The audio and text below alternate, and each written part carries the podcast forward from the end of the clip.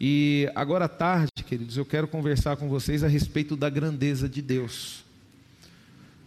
E o Espírito Santo, queridos, ele falou assim de uma forma sobrenatural no meu coração, queridos, que nós, filhos de Deus, sofremos, queridos, por quê? Porque nós não reconhecemos a grandeza do papai, né?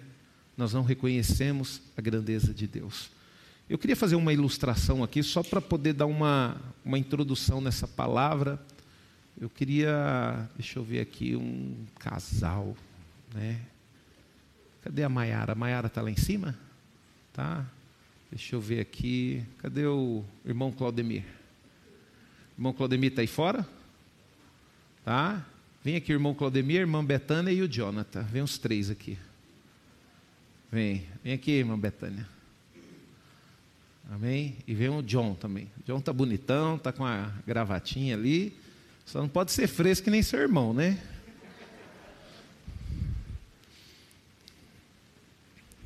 Nós vamos representar aqui, queridos. Vem aqui, dona Betânia. Vou pedir para a Betânia ficar aqui do lado do irmão Claudemir. E o Jonathan está aqui. Queridos, para vocês entenderem, aqui nós estamos com parte de uma família, né? Ainda falta aqui os dois filhos, né? Da irmã Betânia, quando eu descobri, né, vi que o Hermes era filho dela, eu não acreditei, né? Falei bem assim, como é que pode, né? Às vezes a gente vê a irmã Betânia séria, firme, né? E de repente tem um filho assim, né? Mas tudo bem. Tá? Aí depois eu vi que no Jonathan ela já melhorou a educação, né, Betânia? O Jonathan você já pegou mais firme, né?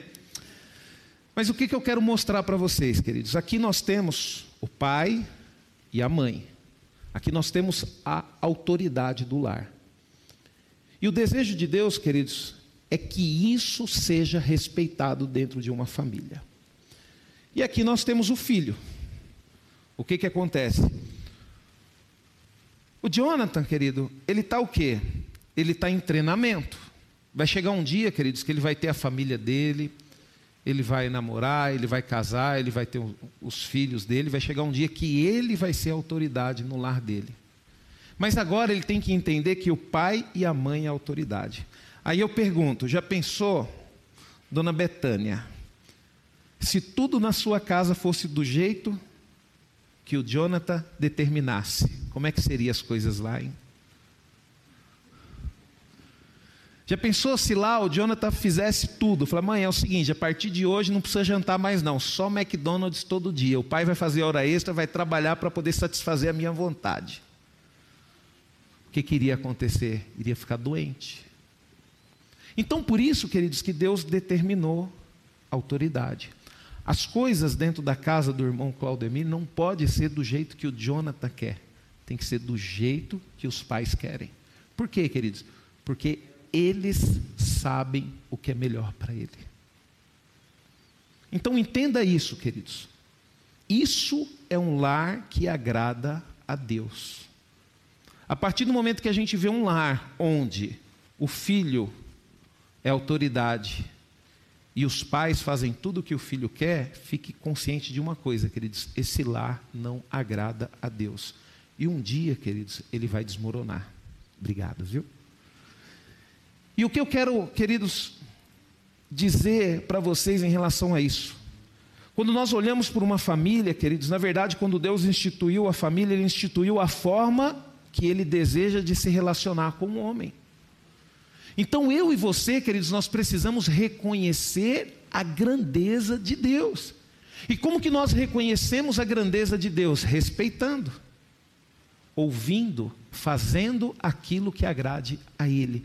Por quê? Porque nós, quando reconhecemos a grandeza de Deus, queridos, nós temos convicção de que Deus está cuidando de nós. É que nem o Jonathan. O Jonathan está numa fase que ele está tranquilo, ele está sossegado, ele sabe que quando chegar em casa lá vai ter uma jantinha para comer. Ele sabe que amanhã cedo, quando ele acordar, vai ter um café para ele tomar, quentinho, né? É diferente do Hermes que já saiu de casa. Agora, se ele quiser, ele que faça, né, Tainá? Né? Não é assim? Então, queridos. E da mesma forma, queridos, é isso que nós temos que ter no reino de Deus. O Hermes falou uma coisa interessante, queridos comigo essa semana. A gente estava conversando com ele, eu acho que ele leu num livro, e ele falou que quando a gente reconhece a grandeza de Deus, a gente passa a confiar nele. É o seguinte: você está dentro de um avião, queridos. E quando você tem convicção de que Deus está no controle de tudo, você não se preocupa, mesmo que esse avião esteja caindo. Pastor, mas como assim? Você que confia em Deus, querido, você não vai pular do avião. Você vai crer que lá no finalzinho, antes desse avião cair no chão, Deus vai operar um milagre e vai fazer ele pousar de forma segura. Pastor, mas é difícil ter uma fé a esse ponto. É difícil, queridos. Mas é essa fé que nós temos que ter.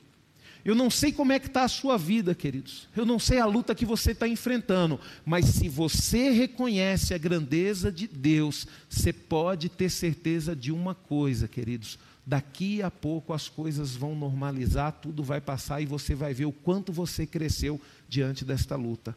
Então é importante, queridos, nós reconhecermos a grandeza de Deus.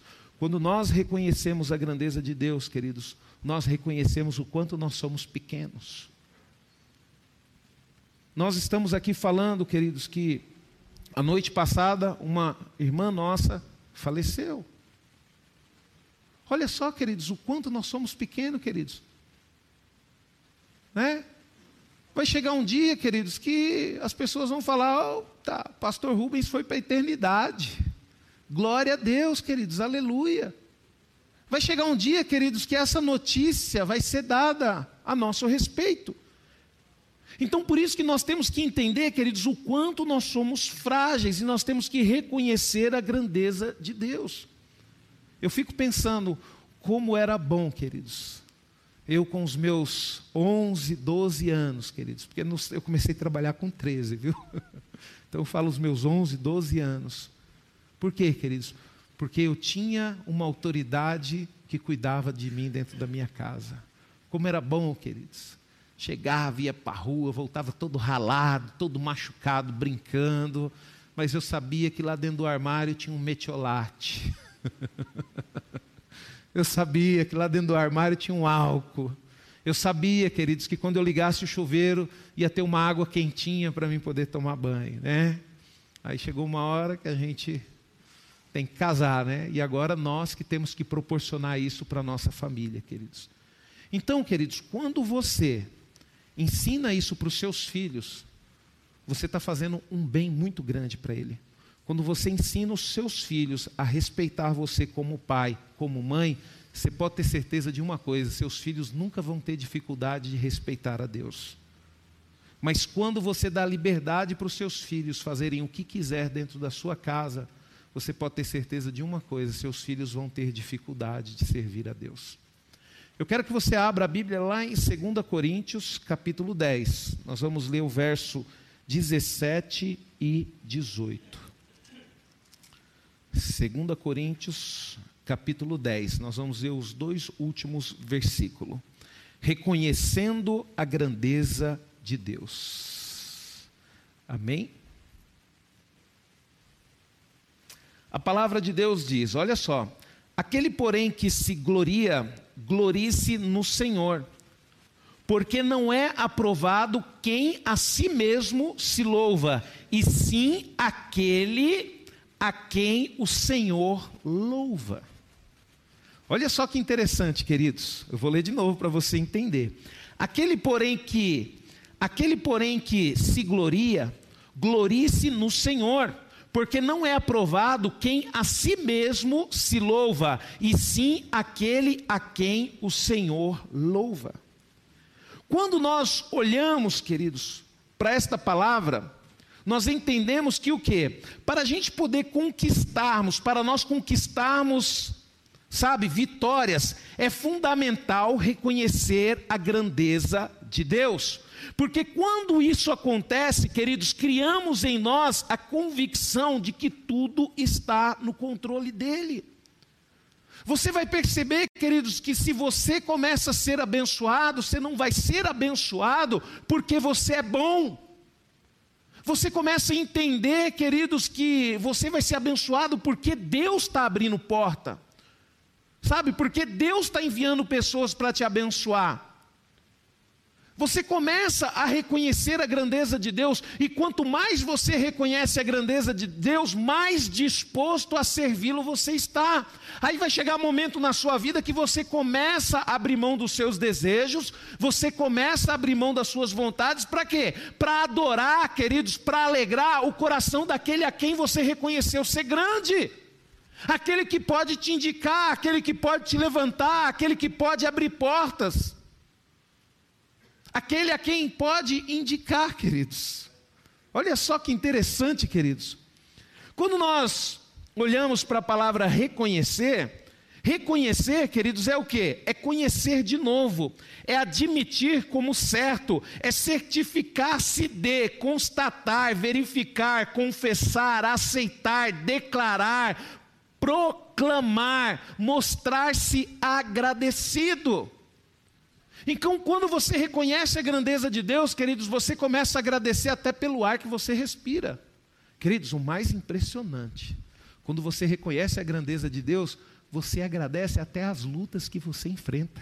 Pastor, não é possível. É, queridos. É. Eu nasci no meio de quatro irmãos. E o interessante é que é o seguinte, queridos, tinha um irmão lá mais velho do que eu, pensando num menino ruim quando era criança. E eu ali, mais, como é que se diz, mais medroso. E a gente tinha autoridade. Quem era autoridade lá, o grande? Era meu pai. Meu pai, para você ter uma ideia, queridos, com 30 anos de idade, ele trabalhava descarregando caminhão de cimento. Então você imagina, né? O tamanho do braço do homem, o tamanho da mão do homem, né? E o que, que acontece, queridos? Tinha um momento lá, quase todos os dias, né? Quase todos os dias, os pais aqui, filhos de homem, imagina o pastor Joel. O pastor Joel tem três ali, da mais ou menos a mesma idade que eu. Imagino quanto esses meninos aprontou, né, pastor? E o que, que acontece, queridos? Quase todo dia em casa tinha surra lá, era normal, queridos. Quando passava uma semana sem ninguém apanhar, era milagre, né? E aí meu pai ia, como um bom pai, né? Aquele que gostava de corrigir, quando aprontava, ele pegava, ah, você vai ter que apanhar. Você aprontou, né?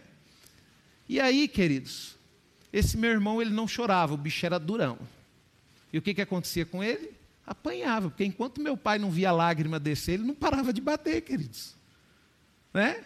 E aí, na hora que meu pai ia me corrigir, antes de pegar na cinta, eu já estava chorando e gritando: Não, pai, tá doendo, tá, não. E aí meu pai, ué, mas nem bati ainda. E aí meu pai ia lá, dava umas três só mesmo, e ficava tudo tranquilo, queridos. Mas por quê, queridos? Porque eu reconhecia que o trem doía, queridos. Eu sabia que o chicote ia estralar para cima de mim. Então, antes do chicote tocar na minha pele, eu já sentia a dor. Então, quando você reconhece a grandeza de Deus, queridos, você conhece e começa a reconhecer os momentos da sua vida você começa a reconhecer o momento de luta. E eu percebo, queridos, quando eu vou passar por um vale, quando eu estou passando por uma luta, e eu já vou direto nos pés do pai. Fala, pai, é o seguinte, pai, não é que eu estou com medo da luta, mas se eu puder evitar, vamos evitar. Me mostra, Senhor, o que, que eu tenho que aprender, aonde foi que eu errei, Senhor, porque eu não quero ir para esse deserto. Mas por quê, queridos? Porque Deus já me colocou num deserto durante quatro anos na minha vida. Então eu sei o quanto dói, queridos, ir para o deserto. Eu sei, queridos. Por quê? Porque eu consegui reconhecer a grandeza de Deus. Eu sei que Deus, queridos, Ele é tão grande, Ele é tão grande que o objetivo dele é nos levar para o céu. Então não importa, queridos, a luta. Deus, queridos, Ele não é aquele pai bobo que faz tudo o que o filho quer, queridos. Deus é aquele pai justo, é aquele pai que sabe que ele tem que pegar pesado com o filho, porque o mundo não vai pegar leve. Então, queridos, eu vou ser sincero para você, e Deus já falou isso comigo. Deus já falou isso comigo. Se for necessário colocar você numa cama para que você entenda que eu quero que você me sirva, eu vou colocar. Por quê, queridos? Porque para Deus, queridos, o importante não é a dor que você sente numa cama, queridos. O importante é você ir para a eternidade. É que nem um pai quando leva o bebê para tomar vacina. Poxa, queridos, é maior judiação. Teve uma, tem umas vacinas aí que é nas duas coxinhas, né? O bebezinho pequenininho, uma agulha desse tamanho, queridos, a enfermeira vai e taca na coxinha lá do seu filho. E tem uma época que é duas, tem que ser nenhuma na outra. Bebezinho, queridos, por que, que você deixa o seu filho ser espetado com aquelas agulhas? Porque você sabe que vai ser bom para ele. E Deus, queridos, é dessa forma. Mas quando você reconhece a grandeza dele, queridos, você começa a andar de forma diferente. Opa, espera aí, não é assim que funciona. Espera aí, eu estou muito exaltado, eu tenho que me humilhar um pouco na presença de Deus. Então, queridos, isso que é importante. Então, é, é, é preciso reconhecer essa grandeza de Deus, queridos. Você precisa reconhecer o quanto Ele é grande. Né? E quando, queridos, nós reconhecemos a grandeza de Deus, acontece algumas coisas na nossa vida. E daí, através disso, você vai perceber se você é uma pessoa que reconhece ou não a grandeza de Deus. Porque tem muitas pessoas, queridos, que se dizem servir a Deus, mas não reconhece a grandeza dele, só reconhece aquilo que ele pode fazer, só reconhece as bênçãos que ele pode dar. Queridos, nós temos que ir para um patamar muito mais avançado que ele, queridos. Nós temos que sair dessa fase de nos preocuparmos com a bênção e nos preocuparmos, queridos, com o abençoador, nos preocuparmos se nós estamos agradando ou não aquele, queridos, que é o único que consegue nos abençoar em todas as áreas da nossa vida, aquele que é capaz de nos curar, aquele que é capaz de nos libertar, aquele que é capaz, queridos, de restaurar. Então nós precisamos, queridos, sair dessa fase do eu só, me, eu só quero, eu só quero, eu só quero, e entrar numa fase seguinte: Senhor, o que, que eu posso fazer pelo Senhor? Sabe, queridos? Durante muito tempo da minha vida eu fiz essa oração: Senhor, me dá isso, me dá isso. Até que um dia deu um estalo. Falei: Senhor, o que, que eu posso fazer pelo Senhor? Eu sei que o Senhor é grande, eu sei que o Senhor é poderoso, eu sei que o Senhor não precisa de nada. Mas se o Senhor quiser usar, queridos, eu falo para Deus: se o Senhor quiser usar um pecador falho, arrependido, eis-me aqui. Se o Senhor me der essa honra, eu vou ficar muito feliz de ser usado pelo Senhor. E eu comecei, queridos, a fazer essa oração. Eu comecei. E aí, queridos, de repente, Deus ele foi me dando as oportunidades. Eu lembro que logo quando eu fiz essa oração, queridos, eu fui viajar uma semana. E naquela época eu morava em Minas e eu sempre viajava na segunda e voltava na sexta-feira. E eu estava voltando de viagem e eu não sei porquê, eu passei no banco e saquei um valor alto em dinheiro. Eu fiquei pensando na viagem, falei, poxa vida, vai que acontece alguma coisa com o carro, então vou sacar um dinheiro, aquela coisa toda. E aí, queridos, eu estava voltando e de repente eu senti no coração de entrar numa cidadezinha. E Deus me direcionou a ir numa igreja. Entra nessa cidade e procura essa igreja. E aí eu fui, procurei essa igreja, era tarde, eu terminei, terminava, sexta-feira eu terminava de trabalhar mais ou menos por volta de 11 horas, meio-dia, porque tinha um tempo de viagem de retorno, então eu gostava de chegar em casa no finalzinho da tarde. E aí eu encontrei a igreja, cheguei lá na igreja, não tinha ninguém, perguntei para o vizinho, cidade pequena, todo mundo conhece todo mundo, eu não lembro o nome da cidade, mas eu acho que até o final da história eu lembro. E aí eu consegui chegar até a casa do pastor.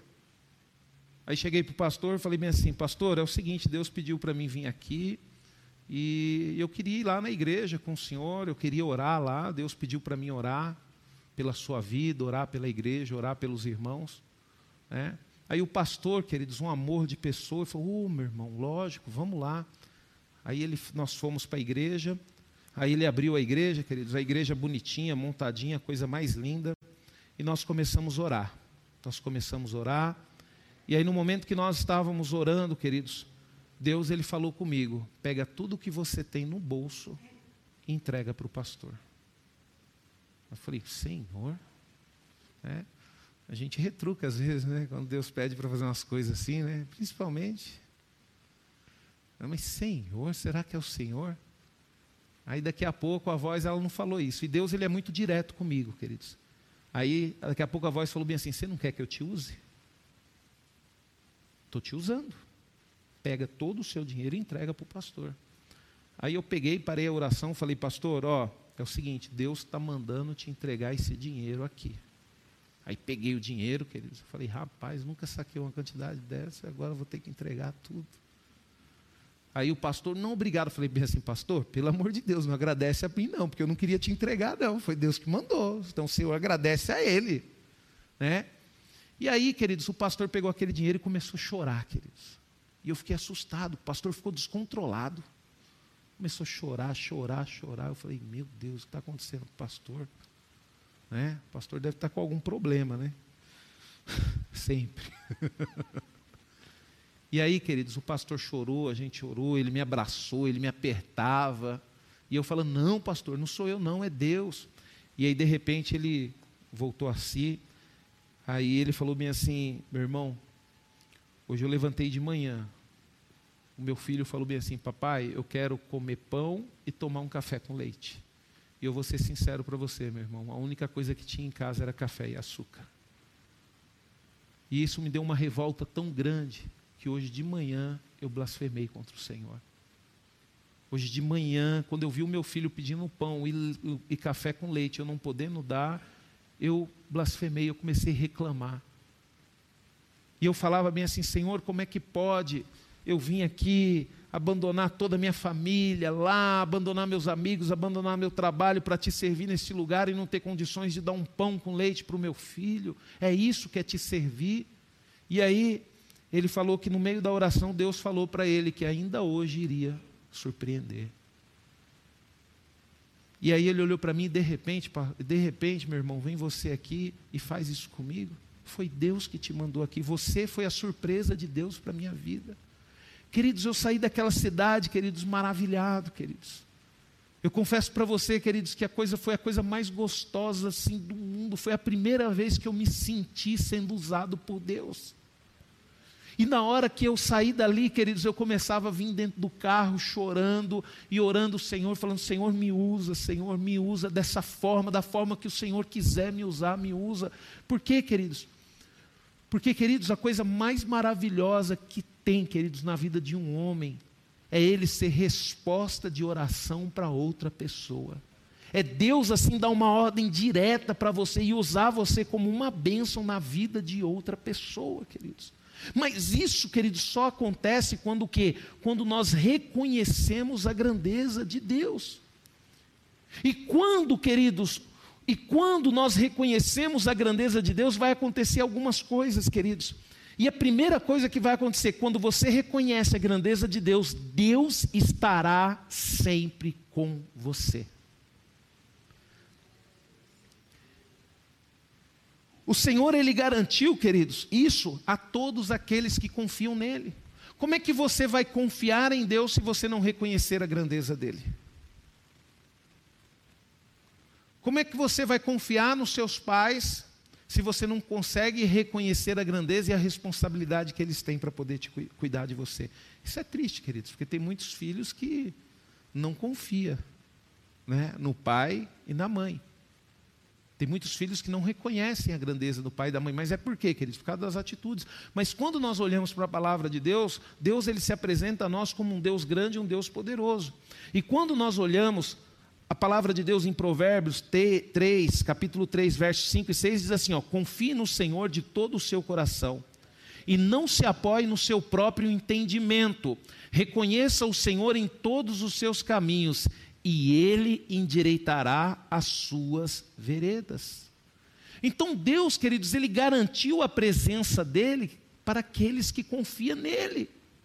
Como é que você vai confiar numa pessoa a qual você não reconhece a grandeza? Como é que você vai confiar numa pessoa a qual você não reconhece o amor que essa pessoa tem por você? Eu estou um tempinho casado. Quantos anos já, Débora? Nós estamos casados? Quantos? 17 anos? É porque eu tenho costume de arredondar, queridos. Se é eu, eu falo que já é 20. Né? Então, 17, queridos. Hoje, queridos, eu tenho o privilégio de poder confiar na minha esposa. Né? Eu tenho esse privilégio. Mas por que, queridos, que eu confio nela? Porque eu reconheço o amor que ela tem por mim. Eu reconheço o cuidado, a preocupação que ela tem por mim. Né? Então, isso, queridos, acontece. A gente vai ter, queridos, essa presença de Deus, o que a partir do momento que a gente confia nele. E Deus garantiu também, queridos, assim, na vida de Josué. quando Moisés morreu, quando Josué assumiu a liderança do povo, né? Deus falou para Josué lá em Josué 1,5: Ninguém poderá resistir a você todos os dias da sua vida, assim como estive com Moisés, estarei com você, não o deixarei nem o abandonarei. E quando nós olhamos, queridos, para a trajetória de Josué, nós vamos ver que realmente Deus esteve com Josué em todo o tempo. E essa promessa, queridos, eu também recebi no meu ministério quando o pastor Orides faleceu. Quando o pastor Orides faleceu, Deus ele falou isso comigo. Deus ele falou: "Não tenha medo, assim como eu fui com Orides, serei com você." e estarei com você todos os dias da sua vida, assim como eu estive com o pastor Orides todos os dias da vida dele. Então, por isso, queridos, que eu estou aqui pregando a palavra de Deus, que eu estou aqui na frente desse ministério, não porque eu sou bom, não porque eu sou melhor, é porque eu tenho convicção de que a presença de Deus está comigo. Eu tenho certeza que Deus está comigo, queridos. E nós temos que entender isso, queridos. Nós temos que entender. A vontade de Deus, queridos, quando, por exemplo, mesmo, nós temos um pai, o Manuel. O Manuel temente a Deus. O Manuel já viu maravilhas na vida dele, mas vai ver muito mais. Mas a vontade de Deus não é só andar na vida do Manuel. A vontade de Deus é andar na vida das filhas do Manuel, assim como andou com ele na vida dele. Então, por isso, queridos, que principalmente nós temos que ser exemplo, nós temos que amar a Deus. Como que você acha que você vai ensinar o seu filho a amar a Deus? Mandando ele amar? Não, é você amando. Então, queridos, essa é a vontade de Deus, né? Jesus também prometeu estar conosco. Olha só para você ver que interessante, queridos. Ó, Mateus capítulo 28, verso 20: ensinando-as guardar todas as coisas que tenho ordenado a vocês, e eis que estou com vocês todos os dias até o final dos tempos. Queridos, nós servimos um Deus que deseja estar conosco, que deseja estar em nós. Olha que privilégio, queridos. Olha só que privilégio, imagina, nós, simples mortais, pecadores, queridos, nós temos o privilégio, queridos, de ter um Deus Todo-Poderoso em nós, nos usando, nos usando para sermos bênção, para abençoarmos outras pessoas, sendo resposta de oração para outras pessoas, nos abençoando, nos guardando, nos livrando de todo o mal. E quando, queridos, nós olhamos para isso, quando nós vemos, queridos, que Deus, Ele deseja estar em nós, Ele deseja estar com nós, queridos, isso é maravilhoso. Por quê? Porque isso só acontece na vida daquele que reconhece a grandeza de Deus. Queridos, nós temos que parar de olhar para Deus como um Deus que dá aquilo que você precisa quando você pede. Não, queridos é muito mais do que isso. Esses dias Deus ele falou muito comigo a respeito de uma cena simples. E Deus ele fala nas pequenas coisas. Eu estava na casa do Manuel, o Manuel estava chegando do trabalho, o Manuel sentou assim, de repente a Estherzinha foi lá, já desamarrou a bota do pai dela, ela, ela não estava nem aí se a bota estava suja, não estava ela foi tirou a bota do pai e pegou e guardou e foi lá e pegou um chinelo. Queridos, na hora que eu vi aquilo, o Manuel já pegou minha filha predileta, não é possível. O Manuel já falou: Isso que é filha. Aí as outras já ficou com ciúmes, né? Mas, queridos, é dessa forma que a gente consegue, queridos, quebrar o coração de Deus, queridos. É surpreendendo Deus com atitudes. Você vê com uma coisa tão simples, mas foi uma surpresa, não foi, Manuel? Foi surpresa, queridos. Foi surpresa. Você imagina, queridos, você sendo usado por Deus. Você se disponibilizar a fazer algo por Deus que ninguém tem coragem de fazer. A gente fica, às vezes, queridos, achando que nós não fazemos nada demais, e eu estava conversando com, com, com, um amigo meu aqui da igreja, ou, ou, acho que foi hoje, hoje mesmo. E eu estava mostrando para ele que há um tempo atrás, algumas pessoas se propôs a fazer o que ele está fazendo nesse momento. Só que todas as outras pessoas que se, que se, se colocou à disposição para fazer o que ele está fazendo, desistiram. Todas desistiram. E só ele continuou firme. E aí depois as pessoas ainda falam bem assim: você é sortudo. Não é, queridos. É uma questão, queridos, de você permanecer firme na posição que você está. Crê que Deus vai te abençoar. Lembra lá que o Hermes falou do avião? Né? O avião está caindo, mas fica dentro dele. Porque de alguma forma, queridos, Deus vai fazer com que aquele avião pouse em segurança. Foi o que Deus falou para Paulo quando o barco estava afundando, Hermes, quando aquele navio estava afundando e todo mundo desesperado. E de repente Deus falou bem assim: ó, pede para todo mundo ficar no barco, porque eu vou salvar todo mundo. E Deus, queridos, operou ali um milagre maravilhoso e todos foram salvos. Para de querer pular do barco, queridos. Para de querer, querer pular do avião antes dele pousar, queridos. Deus está no controle. Reconheça a grandeza dele. Uma outra coisa que acontece, queridos, quando você reconhece a grandeza de Deus, ninguém pode impedir a sua vitória. Vão tentar. Mas quando você reconhece a grandeza de Deus, queridos, uma coisa é certa, queridos: você será uma pessoa vitoriosa. Eu não estou falando aqui para você, queridos, que você não vai ter luta. Eu estou falando que você vai ter vitória em todas as suas lutas. Porque você reconheceu a grandeza de Deus. O inimigo, queridos, os inimigos da obra de Deus tentaram de todos os meios impedir que o muro de Jerusalém fosse reerguido. Eles tentaram de toda forma, queridos, impedir com que Neemias ali juntasse o povo para poder reconstruir o muro.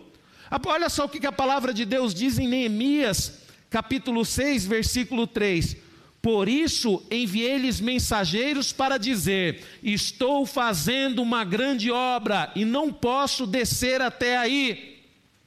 Porque devo parar, porque devo parar as obras para ir me encontrar com vocês? Foi uma pergunta: por que devo parar as obras para ir me encontrar com vocês?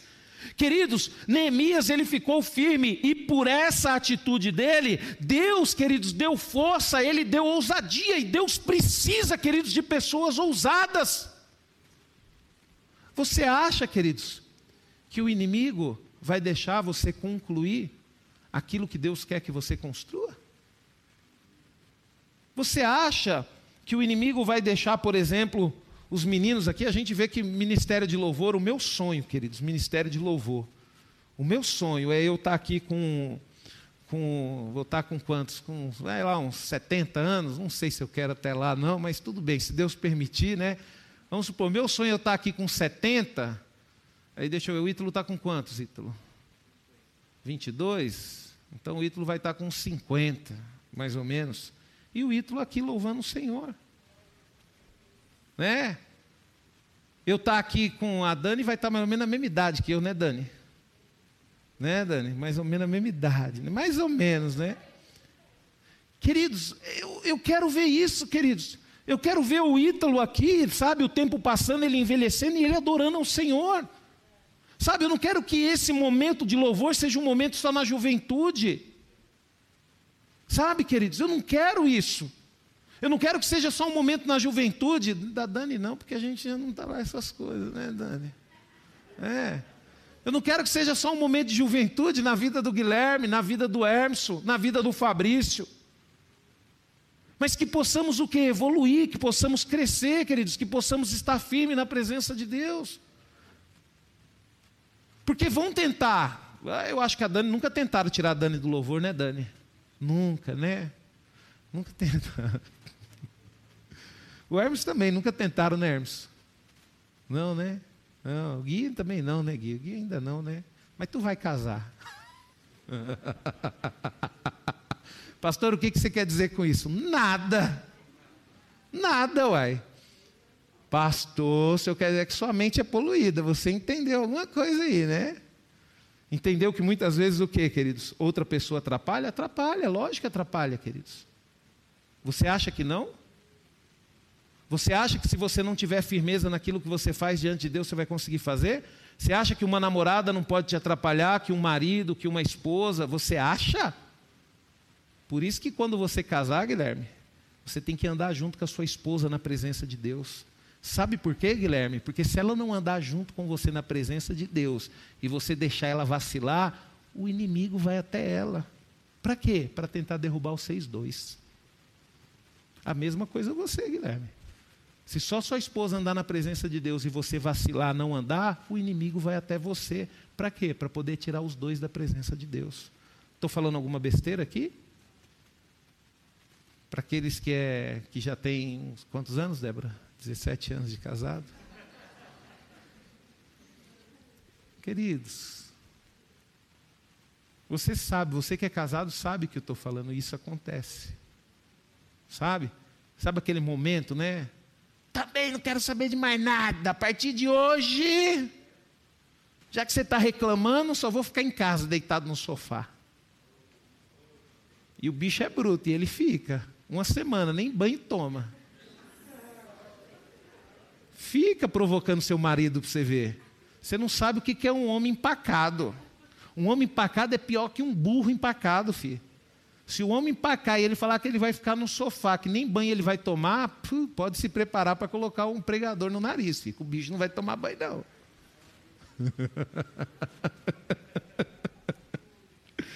Mas vamos continuar aqui, queridos.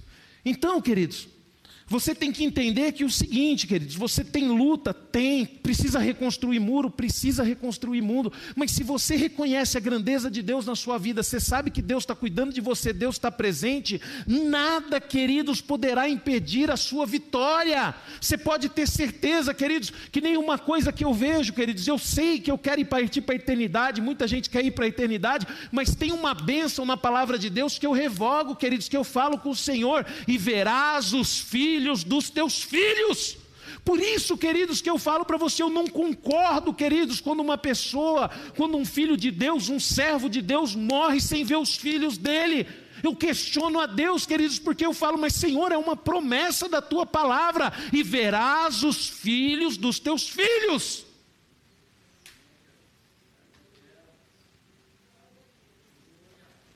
Às vezes, queridos, a gente precisa sabe, proclamar isso, mas isso acontece, queridos, quando reconhecemos a grandeza de Deus, sabe?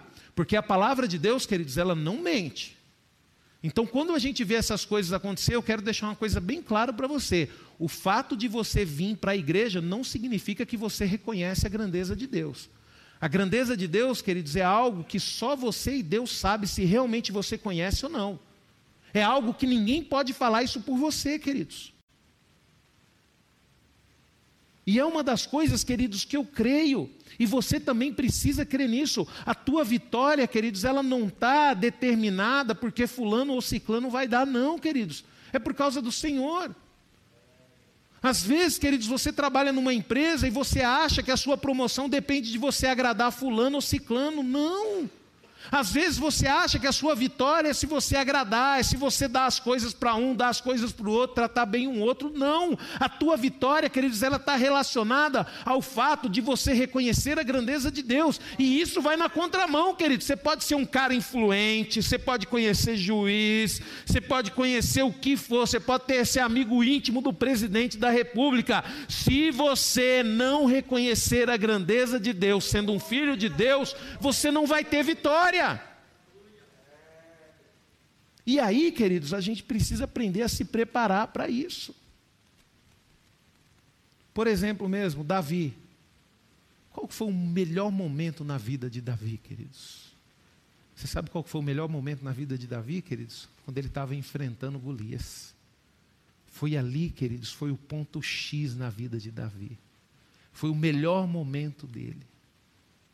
E Davi estava preparado para aquele momento.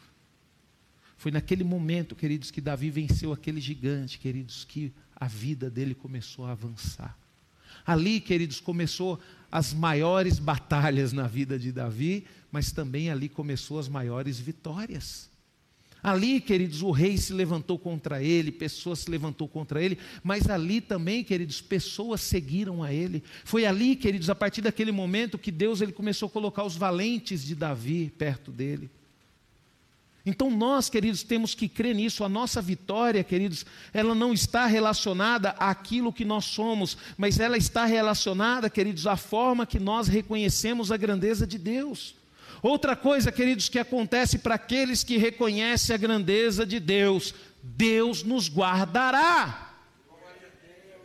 Queridos, pode ficar tranquilo, se você é uma pessoa que reconhece a grandeza de Deus, uma coisa é certa, queridos, Deus vai te guardar. Quando você reconhece a grandeza de Deus, quando você louva o Senhor com o seu coração, quando você louva o Senhor aonde ninguém está vendo, palavra de Deus, quando você olha Davi, queridos, Davi, ele era um músico.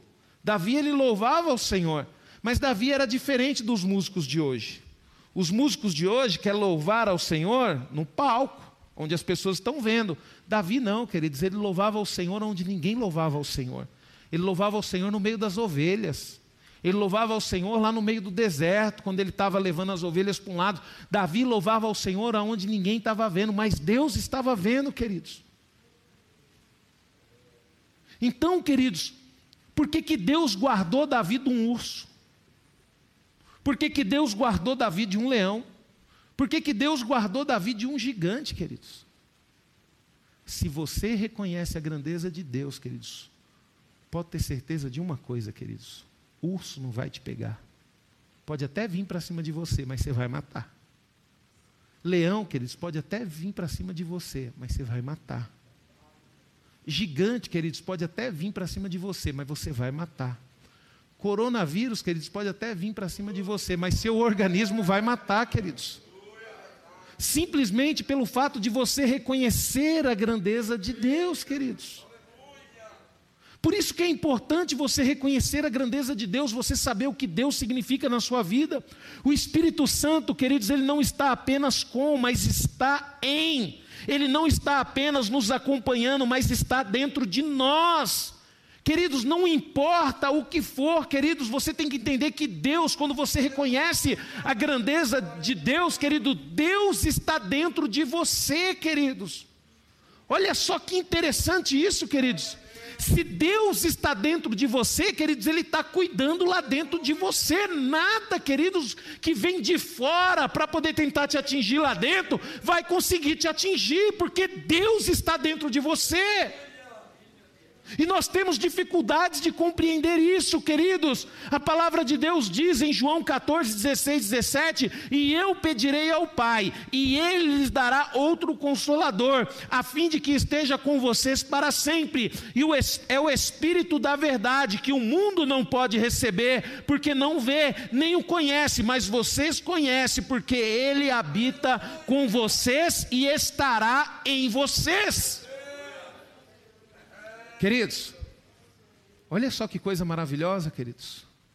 A gente viver num mundo onde nós vamos nos cansar, onde nós vamos precisar trabalhar, onde nós iremos precisar dormir. Mas nós temos essa possibilidade de termos um Deus dentro de nós. Um Deus cuidando de nós, queridos. É impressionante, né, queridos? Tem pessoas que quando viaja, ela sempre levanta alguém da família para cuidar da casa, né? Que nem, por exemplo, mesmo os meus pais. Meus pais ainda eles são daquele tempo, eles só, só conseguem viajar se eles souberem que tem alguém dentro de casa. Por quê? Porque eles sabem que se tiver alguém dentro da casa, vai guardar a casa. Então, toda vez que os meus pais viajam, eu já me prontifico. Falo, pai, pode ficar tranquilo que eu fico na casa do senhor. Né? Eu fico lá cuidando das coisas. Aí meu pai viaja tranquilo. Por que, que meu pai viaja tranquilo? Porque ele sabe que tem alguém dentro de casa. Fica tranquilo, queridos. O Espírito Santo está aí dentro de você. Fica tranquilo, queridos. Fica tranquilo. Você pode ter certeza de uma coisa, queridos.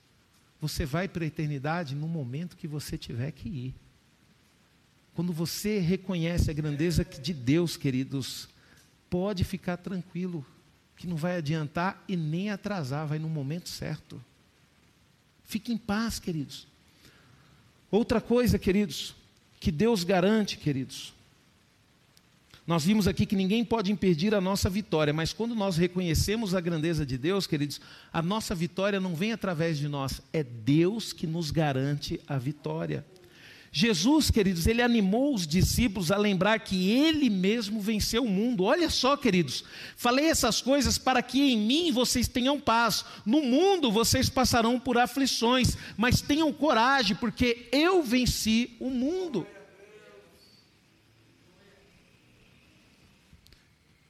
Eu olho para a irmã Maria, a irmã Maria é minha professora, né? já deu aula para mim, olho para ela.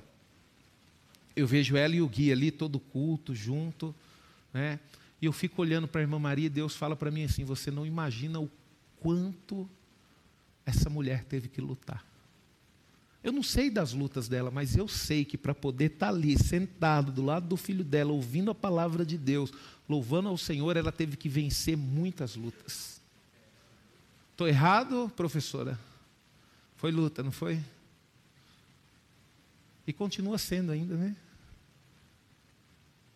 Então, queridos, um filho de Deus, queridos, a certeza dele, queridos, não é que ele não vai ter luta, a certeza dele é que ele vai vencer todas as lutas que vierem. Eu costumo dizer, né? Às vezes os irmãos vêm procurar e falam, pastor, está difícil, né? Pastor, é muita luta. E eu falo bem assim, fica tranquilo, que vai vir mais. Eu falei bem assim, ó, Deus ele não vai impedir que as lutas venham até você. Deus vai te fortalecer para que você enfrente todas essas e muito mais que vão vir por aí. Chega uma hora, queridos, que é tanta luta que a gente fala, Senhor, eu não vou fazer nada, deixar o Senhor resolver, né, irmão Kleber? Então, queridos, Deus ele garante a vitória para aqueles que reconhecem a sua grandeza. Olha só o que, que Deus faz, queridos, na vida, e mesmo assim nós temos dificuldade de reconhecer a grandeza de Deus. Deus estará sempre conosco, ninguém poderá impedir a nossa vitória, Deus nos guardará e Deus nos garante a vitória. Queridos, olha só, queridos, é impressionante isso. Você está lutando, queridos, mas você já pode ter a convicção de que lá na frente você vai ser mais do que vencedor. Não está sendo fácil, né, Hermes? Você casou agora há pouco tempo, né?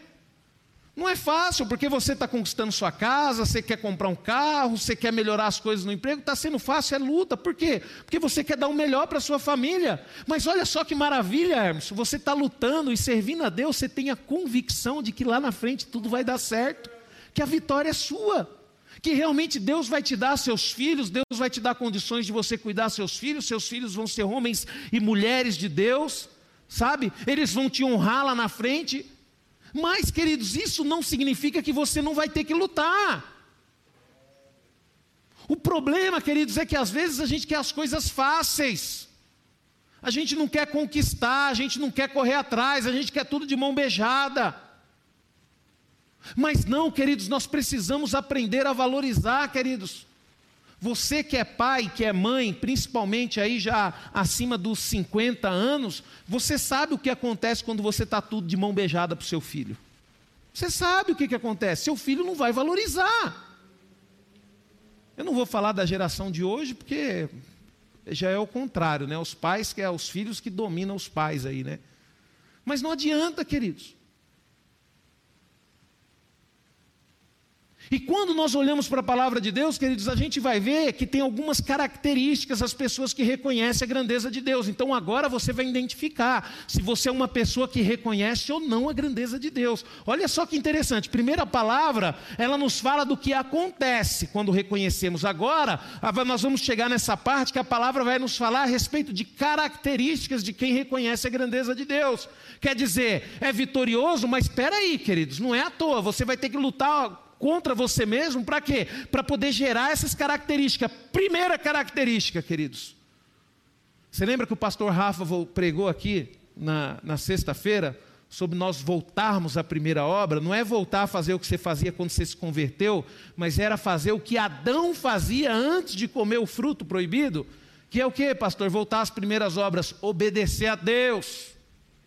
Então, queridos, a primeira característica de uma pessoa que reconhece a grandeza de Deus é submisso a Deus. Não tem como, queridos, é submisso a Deus. Quer dizer, a pessoa faz o que Deus quer, não o que ela quer. Tem pessoas, queridos, que estão tá na igreja, mas tudo tem que ser do jeito dela. Tem pessoas, Dani, que vai entrar no louvor, porque eu acredito que não tem, que só vai cantar se você deixar cantar aquela música. Não, Dani, se não for essa música, eu não canto. Né? Isso não tem no louvor, graças a Deus não tem, mas pode ser que aconteça isso um dia. Tem pessoas que vai chegar e falar: "Pastor, eu só quero pregar, mas só se for no domingo". Se não for no domingo, eu não prego. Sabe, queridos, nós temos que estar preparado para isso. Então eu falei assim: mãe, eu só lavo louça se a senhora colocar uma torneira com água aquecida. Vai tomar banho uma semana em água gelada para aprender. Né, irmão Kleber? Se falar isso para mim, falar, ah, é, então vai tomar banho gelado para aprender. Então, queridos, nós temos que tomar cuidado com isso. A pessoa, queridos, quando ela reconhece a grandeza de Deus, ela é submissa a Deus. Se o Filho de Deus for submisso a Deus, queridos, terá autoridade de Jesus para executar qualquer obra que seja para o engrandecimento do reino de Deus. Olha só o que a palavra de Deus diz em Marcos 16, 17, 18: E esses sinais acompanharão aqueles que creem, e meu nome expulsarão demônios, falarão novas línguas, pegarão em serpentes, e se beberem alguma coisa mortífera, não lhe fará mal, se impuserem as mãos sobre enfermos, eles ficarão curados. Queridos, isso é o que, queridos? Isso vai acompanhar aqueles que são submissos a Deus. Eu vou perguntar para você, não precisa responder para mim, mas você precisa responder para você mesmo. Você faz aquilo que Deus quer ou você faz aquilo que você quer? Se você faz aquilo que você quer, você não é uma pessoa submissa a Deus. E se você não é uma pessoa submissa a Deus, você não reconhece a grandeza de Deus. E se você não reconhece a grandeza de Deus, Deus não está com você, todo mundo vai impedir as suas vitórias, todo mundo vai impedir com que você, Deus não vai te guardar e Deus não vai garantir que você seja um vitorioso. Você está vendo, queridos, como é um problema? Você não desenvolver, não ser realista com você mesmo? É, pastor, realmente eu faço tudo do jeito que eu quero. Nossa, eu vou para a igreja, mas já estou falando, se o pastor Rubens pregar e falar alguma coisa, eu vou levantar no meio do culto e vou embora.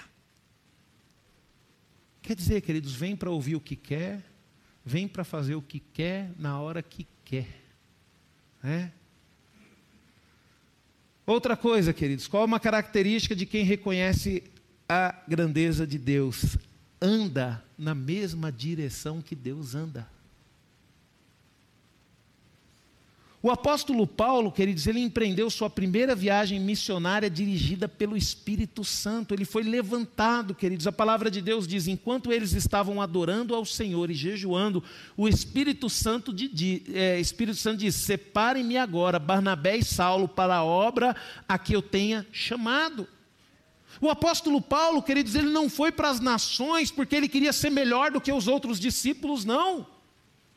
E isso, queridos, gerou sim inveja no meio dos outros apóstolos. Mas o apóstolo Paulo, ele não foi, queridos, porque ele estava indo contra a palavra de Deus, não. Ele foi, queridos, porque Deus o levantou para fazer aquilo, Deus o colocou naquela direção. Sabe, queridos, às vezes Deus colocou você como diácono, mas você temoso? Não, eu quero ir para o louvor, porque lá no louvor eu apareço mais. Deus te colocou no louvor, queridos. Não. Né? Deus colocou você na bateria. Não, mas eu quero é tocar violão. Está que nem o Ítalo agora, né? Está na bateria. Não, mas eu quero cantar. Estava cantando aí hoje, né? Estou brincando, querido. Só Deus sabe quanto foi difícil para ele cantar, viu? Não foi ele que quis, não. É Deus que usou aí alguém para dar um empurrão, né? Eu tenho certeza nisso, viu, queridos? Então, queridos, Deus ele vai te levantar. Se você ficar aqui, ó, na bateria, quietinho, fazendo direitinho aquilo que Deus quer, vai chegar uma hora que Deus vai falar bem assim: "Ah, né? Tá tranquilinho aí na bateria, né? O que, que você acha de cantar um pouquinho?" Vai cantar, rapaz. Ah, tá tranquilinho aí, né, no violão, né? Tá na hora de evoluir um pouco, né? Então, queridos, a pessoa, quando ela anda na direção de Deus, queridos, ela espera Deus mostrar qual direção que Ele quer, queridos, que ela ande. A pessoa não está presa à sua própria vontade, né, queridos? E isso, queridos, é, é preocupante. Né? Às vezes você quer trabalhar na obra de Deus. Aí você fala, pastor, eu quero fazer alguma coisa, o que, que o Senhor, o que, que o Senhor me fala para mim ser? Vamos orar, ué. Aí você trabalhar, vamos orar. Deus vai confirmar no seu coração o que, que é para você fazer. Porque o pastor ele não sabe de tudo, queridos. O pastor não sabe onde que Deus quer te usar. Se você perguntar para mim, queridos, aonde que, o oh, pastor, eu quero trabalhar, o que, que eu tenho que fazer, queridos, eu vou falar para você, queridos, para você já entrar de cabeça, entra no ministério diaconal. Apesar que tem um aí que só está precisando vir com o terno já. Já tem cinco anos que Deus está falando para ele entrar no ministério diaconal e cinco anos que ele está falando não.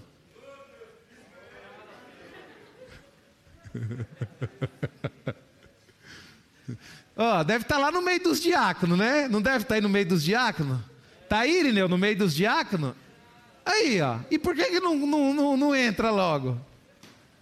Sabe, queridos? Deus chama, queridos. Então eu, eu, eu, queridos, tenho esse costume. Mas o que que, como não é do jeito que eu quero, o que que eu falo para a pessoa? Vamos orar. Deus vai colocar um desejo no seu coração. E quando Deus colocar um desejo no seu coração, aí você me fala que aí a gente conversa. Então tem que ser assim, queridos. Tem que estar na direção de Deus, fazer aquilo que agrada a Deus. Sabe, queridos? É você estar tá ali, a vontade de Deus é o quê? A vontade de Deus, queridos, é que você seja uma pessoa boa. Se você tem o seu papai e a sua mamãe ainda, a vontade de Deus é que você cuide dos seus pais. A vontade de Deus é que você honre os seus pais. Se você tem uma família, se você tem filhos, a vontade de Deus é que você cuide dos seus filhos. A vontade de Deus é que você cuide da sua esposa. A vontade de Deus é que você cuide do seu marido. Sabe, queridos, a vontade de Deus é essa. A vontade de Deus é que você cuide da sua família. Então nós, queridos, temos que estar dispostos a andar na direção de Deus. E outra característica, queridos, de uma pessoa que reconhece a grandeza de Deus é aquilo que nós falamos agora: faz a vontade de Deus. Sabe, queridos, faz a vontade de Deus, é aquilo que eu falei para vocês. Tem dia, queridos, tem domingo, e hoje foi um domingo desses, que realmente eu levantei porque o relógio despertou. Tem domingo que é assim, queridos. Às vezes você fala, pô, o pastor chega na igreja uma hora antes, o pastor. Não, queridos, tem dia que não, quero. Tem dias, queridos, que realmente eu prefiro falar assim, meu, não quero, hoje eu não quero abraçar ninguém. O pastor Márcio falou isso aqui, tem dia que a nossa alma, queridos, ela está ferida, com uma notícia triste, com uma chateação, sabe? E eu fiquei, confesso para você, queridos, que quando eu recebi a notícia ontem, é, o irmão Márcio mandou para mim a mensagem ontem da notícia da irmã Silvana, queridos. Eu vou falar um negócio para você, queridos. Foi uma facada na minha alma. Eu fiquei com a minha alma entristecida, queridos. Eu fiquei triste, eu comecei a pensar, eu comecei a repensar, e eu perdi o sono, e eu não consegui dormir. E eu falei, mas Senhor, e o Senhor falou tanto comigo. Sabe, queridos? Mas aí eu levantei de manhã e falei: não, não é do jeito que, que eu quero, não, é do jeito que Deus quer. Eu tenho que estar do lado dos meus irmãos, eu tenho que estar servindo a Deus. Então, queridos, uma característica, outra característica de quem reconhece a grandeza de Deus, faz a vontade de Deus. O filho de Deus, queridos, que reconhece a vontade de Deus, prioriza as coisas espirituais. Ele ama o próximo como a si mesmo. Queridos, quem faz a vontade de Deus, queridos, não fala mal de ninguém. Não fala mal do seu irmão. Sabe, queridos? Jesus respondeu: Ame o Senhor, seu Deus, de todo o seu coração, de toda a sua alma e de todo o seu entendimento. Este é o grande e o primeiro mandamento. O segundo semelhante a este é: ame o seu próximo como a si mesmo. Pastor, o que, que isso significa? Amar o próximo, queridos, é promover para outra pessoa aquilo que você quer para você mesmo. Amar o próximo como a si mesmo, queridos, é ajudar o seu irmão a conquistar aquilo que você quer conquistar. Eu louvo a Deus, queridos, eu, eu gosto de assistir uns filmes antigos e o interessante nos Estados Unidos, quando eles estavam conquistando as terras, queridos, é interessante que aquele grupo de amigos, eles lutavam para conquistar uma terra para um. Aí eles lutavam ali, conquistavam a terra, fazia aquela terra virar uma terra produtiva e aquela terra era de um deles. Aí depois eles saíam e iam para outra terra conquistar outra. E assim foi com o povo de Israel, queridos. Quando o povo de Israel, queridos, ali Josué usou o povo de Israel para conquistar a terra prometida, queridos, Deus ele já fez uma separação de terra no início, mas aquela tribo que já foi presenteada, queridos, com a terra, mesmo assim eles foram lutar junto com os irmãos deles para poder conquistar aquilo. Então, quando você ama, queridos, o seu irmão como a si mesmo, você fica feliz quando ele começa a conquistar aquilo que você quer conquistar. Você fica feliz quando o seu irmão conquista um carro novo.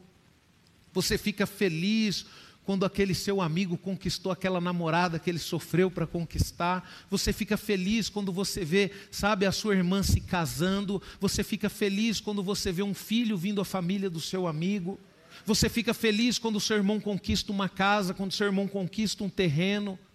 Isso, queridos, é amar o próximo como a si mesmo, é você ajudar o seu irmão conquistar aquilo que você deseja, queridos. E você nem percebe, queridos, mas quando você faz isso para o seu irmão, para o seu próximo, Deus ele está vendo, queridos.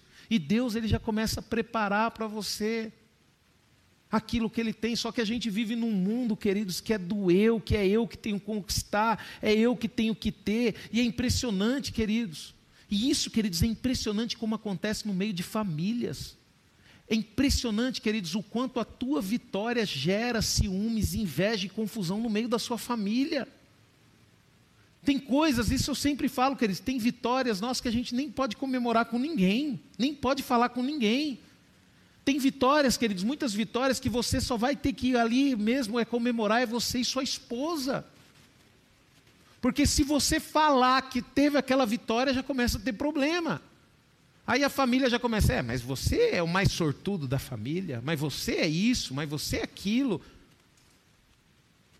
Então, queridos, nós temos que fazer, quem faz a vontade de Deus, queridos, fica felizes e luta para que os outros tenham vitória.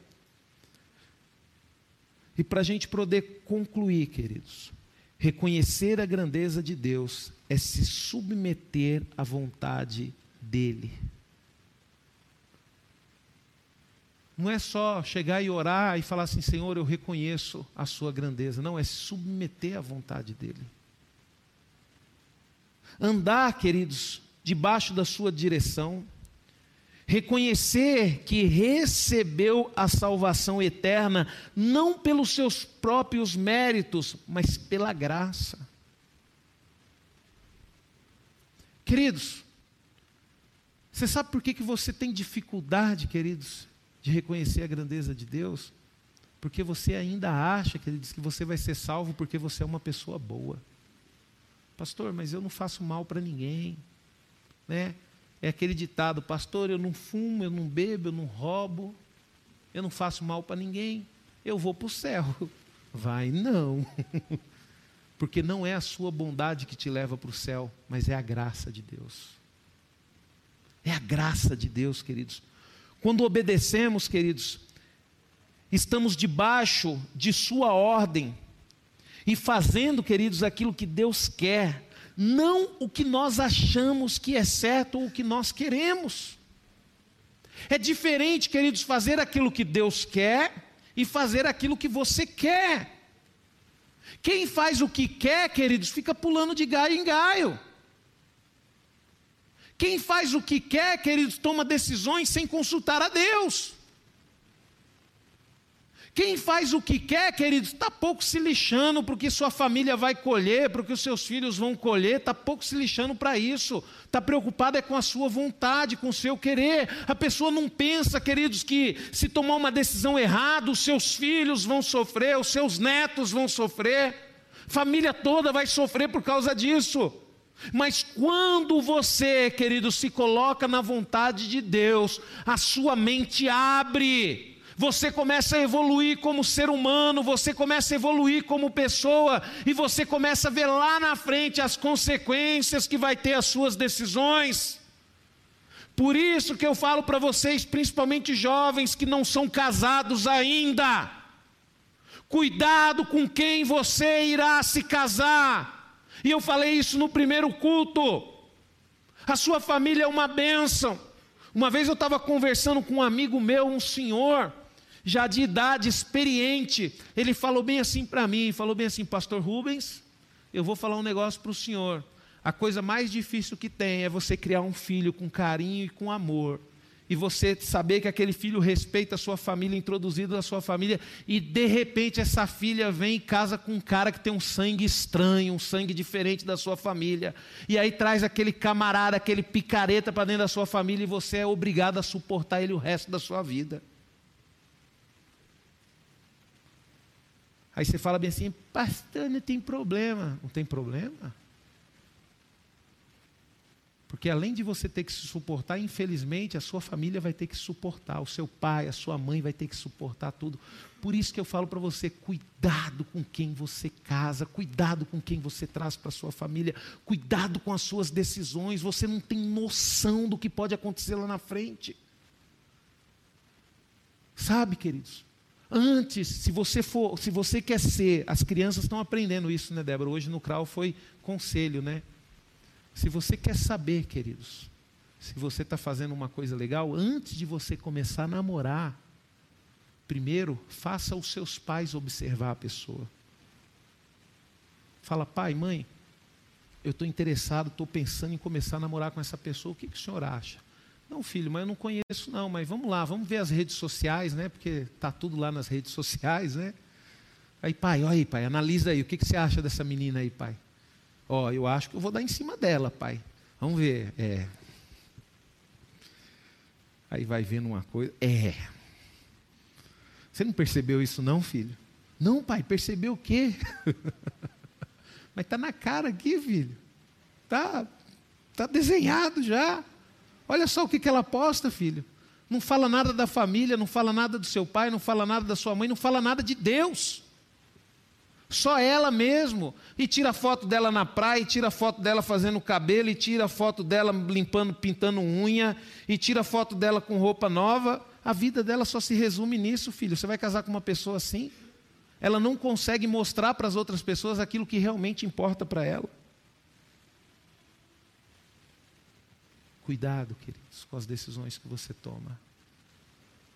Sabe, queridos, reconhecer a grandeza de Deus é tomar a decisão de fazer com que a sua vida seja uma vida que agrade a Deus. Amém? Essa é a palavra que Deus colocou no meu coração, queridos.